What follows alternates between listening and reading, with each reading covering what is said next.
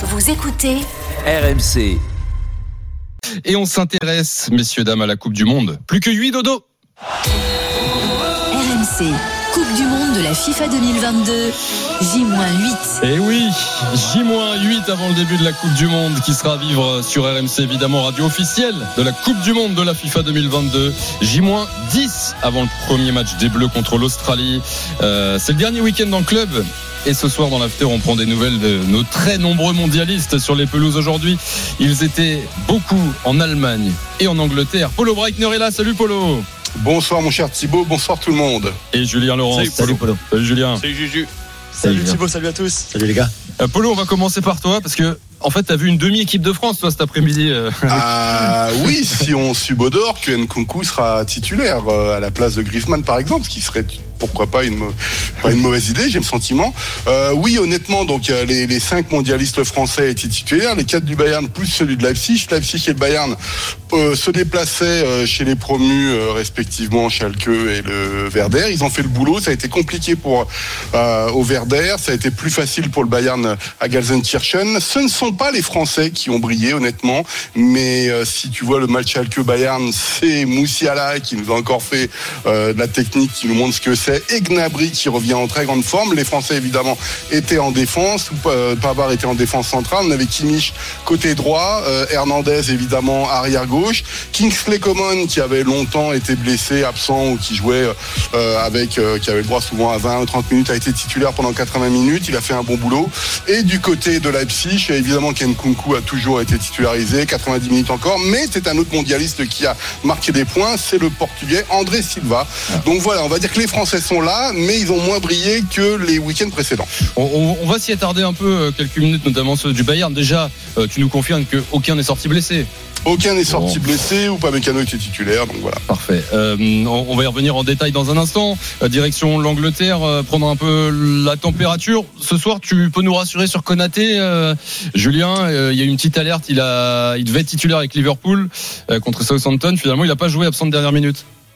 Ouais, c'est vrai qu'il a pas joué. Il avait reçu un coup euh, le week-end précédent contre Tottenham, qui était encore un peu euh, un peu douloureux. Donc, euh, on a préféré pas prendre de risques ni du côté de Liverpool ni du côté d'Ibrahima Konaté, bien sûr, avant la Coupe du Monde, un match à domicile contre Southampton où Joe Gomez pouvait très bien faire le travail, ce qu'il a fait d'ailleurs, même s'ils ont ils ont concédé un but euh, lors de la victoire, mais c'était pas très grave non plus pour euh, pour Ibrahima de de pas être là, de, rater cette rencontre là et il a pu se reposer et il sera lundi à Clairefontaine au rendez-vous des Bleus comme comme tous les autres. Euh, des nouvelles de notre capitaine qui jouait aujourd'hui et qui a pris quelques buts. Euh, Tottenham euh, a gagné contre Leeds, mais Hugo Lloris s'est fait transpercer. Là. Ouais, il a pris trois buts effectivement, t'as raison. Euh, deux arrêts, trois buts dans les dans les 90 minutes qu'il a joué. Donc les expected goals qu'il a qu'il a qu'il a à qui il a fait face pardon Mhm. était de 2,01 donc il a Ah. il a concédé peut-être un petit peu plus que ce qu'il aurait ce qu'il aurait dû entre guillemets euh, pour ceux qui aiment les- la data et les stats euh, après moi je trouve qu'il n'y a pas grand chose à lui reprocher non plus mais c'est vrai que trois buts ça fait beaucoup dans un match très ouvert que, que Tottenham a finalement gagné donc euh, Hugo était très content bien sûr euh, en fin de match en plus encore une fois montrer encore cette force de caractère comme on a vu à Marseille comme on a vu encore récemment à Bournemouth aussi en championnat euh, ils se rendent pas la vie facile les Spurs et Hugo non plus mais c'est vrai que cette victoire elle va faire du bien juste avant la pause malgré les trois buts concédés Euh, Lio, rassure-nous. euh, on peut être gardien de but, prendre trois buts et avoir fait un, un beau match quand même. Ouais. Bah, quand t'en prends trois, t'es jamais trop content. hein. Ouais. Mais euh, mais par contre, euh, ça arrive, euh, ça ça arrive des fois. Mais tu sais, tu peux pas. Même si t'es mauvais euh, et que ton équipe et ça arrive au meilleur, ça généralement. Quand t'es mauvais, tu gagnes quand même. Euh, tu peux tu peux passer à travers ton match. Si t'as gagné 4-3, bon bah voilà, ça c'est les grands gardiens, ça se passe comme ça. Euh, mais par contre, si t'es tout le temps bon et tout, et puis que tu fais deux erreurs, euh, je vais pas revenir sur un certain joueur qui, un certain gardien du côté de Nice euh, qui est très bon et tout, et puis tu prends un but entre les jambes, bah moi ça ça ça, me fout les boules. Et puis en plus tu tu ramènes pas la victoire.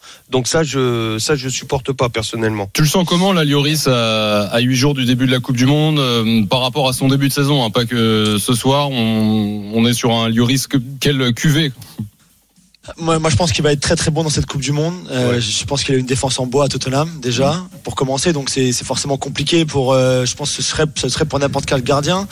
Euh, ce genre de compétition là, voilà, c'est c'est pour lui. Il sait, il connaît. C'est peut-être sa dernière d'ailleurs, hein, euh, même s'il veut pas le dire, mais euh, je pense qu'il sait qu'à 35 ans, euh, t'es plus près de la fin que du début forcément. Donc euh, donc je pense qu'il sera là euh, au rendez-vous comme il l'avait été en 2018. Euh, Kevin? Ouais, juste euh, Julien. Arsenal. C'est c'est cette Ah année- oui. c'est cette année ou pas? Je sais pas si c'est cette année. Tu sais qu'à chaque fois qu'ils ont été euh, champions d'automne, tu sais qu'à chaque fois qu'ils ont été champions d'automne dans leur histoire, en première ligue, je parle, dans l'histoire de la première ligue, donc depuis 92-93, les cinq fois, c'est la sixième fois là cette saison, les cinq fois précédentes, ils ont jamais été champions. Ah, Toutes les fois où ils ont été champions avec Arsène Wenger, c'était des fois où ils n'étaient pas en tête du championnat euh, à la mi-championnat, euh, donc à Noël, avant le Boxing Day.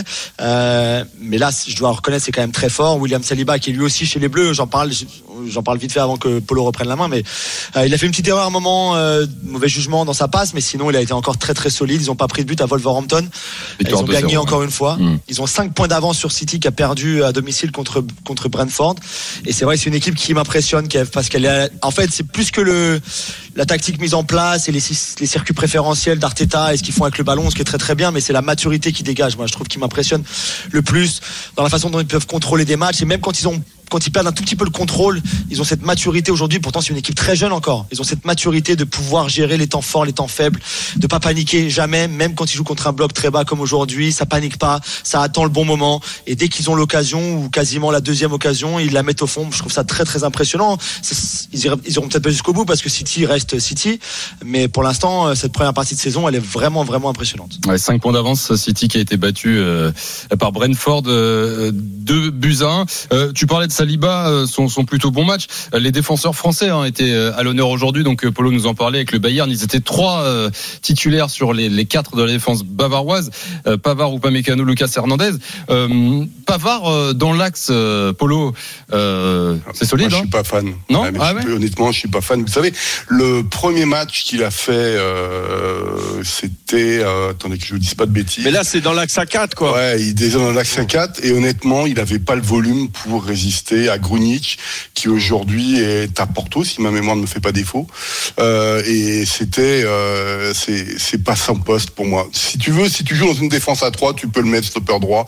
Euh, Bah oui. tu- je veux bien, mais moi je trouve que c'est, alors il apporte pas si mal que ça lorsqu'il est au poste d'arrière droit, mais je suis pas fan absolu. Je pense que justement il manque peut-être un peu de puissance lorsqu'il est en défense centrale.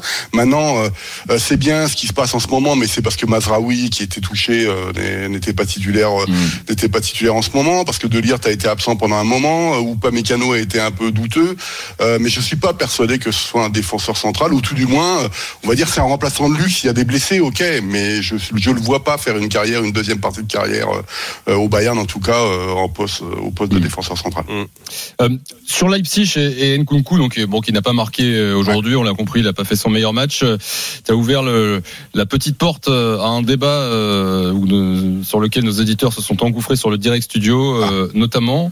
Euh, Nkunku, euh, il devrait être titulaire à la place de Griezmann, les gars. Ben, Polo. Moi, je pense, parce qu'il faut voir son évolution. Il est beaucoup plus jeune.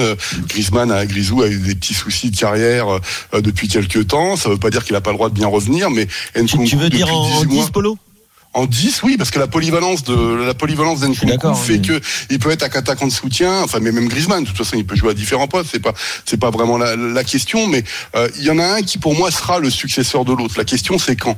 Et moi, lorsque je vois Nkunku élu meilleur joueur de Bundesliga l'année dernière, déjà meilleur buteur de Bundesliga cette saison, et qui continue. Alors là, bon, euh, c'est un débat. Je pense qu'on aura lundi. Peut-être que les mondia certains mondialistes ont levé un peu le pied avant de se avant de de, de, de partir hein, pour cette dernière journée, parce qu'on annonce les listes avant- alors que le championnat n'est pas fini. hein. C'est quand même un peu limite. Mais moi, Nkunku, au minimum en concurrence avec Griezmann, c'est un débat qui doit être ouvert. Quoi.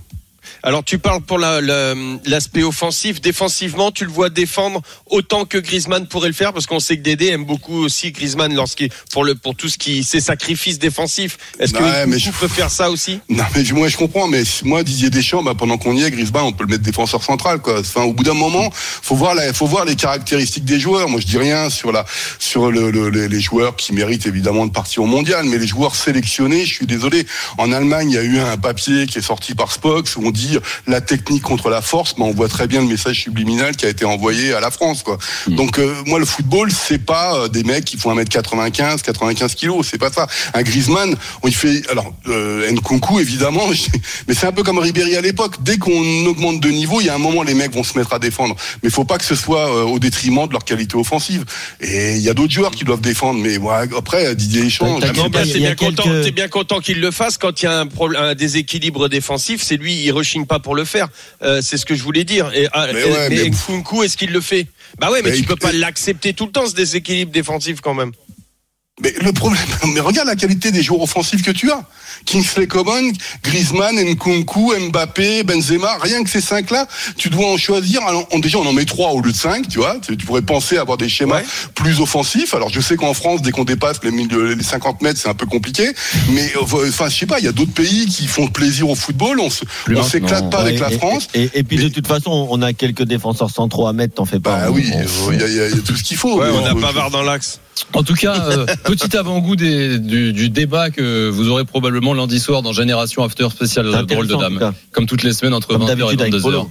Polo Breitner et Julien Laurence y seront évidemment. Merci les gars d'avoir été là ce soir. Merci, merci. Salut les Ciao, gars. Bon ciao. week-end à vous. Salut, salut, Rendez-vous lundi dans Génération euh, After. Euh, tiens, je voudrais donner- vous donner une dernière info là. Selon le journal de l'équipe, Marco Verratti est proche d'une prolongation euh, au Paris Saint-Germain. Encore Son contrat s'achève en 2024. Il prolongerait jusqu'en 2026. Euh, D'après l'équipe, ce serait, serait même peut-être signé euh, euh, avant la reprise euh, de décembre. J'allais dire euh, pendant la Coupe du Monde.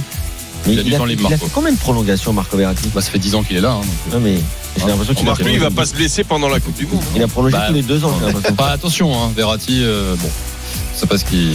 C'est quoi que maintenant il est rangé. Rangé, comme on dit. Euh, Kevin, Lionel, merci beaucoup les gars. C'est fini Salut, pour ce soir. salut, les gars. Bonne salut soirée à les vous. mecs. À très Salut vite. à tous. Euh, merci à Max et Toto euh, en régie. Je vous rappelle que les podcasts des clubs sont toujours dis- dispo. hein. After Marseille, After Lyon, After euh, Paris. Je vous rappelle que le dispositif des RMC sera exceptionnel pour la Coupe du Monde. Ce sera ici qu'il faudra suivre euh, ce mondial. Euh, merci d'être là comme tous les soirs. L'After revient demain dès 20h pour l'affiche de cette 15e journée de Ligue 1 entre Monaco et Marseille. Bonne nuit l'équipe. Ciao.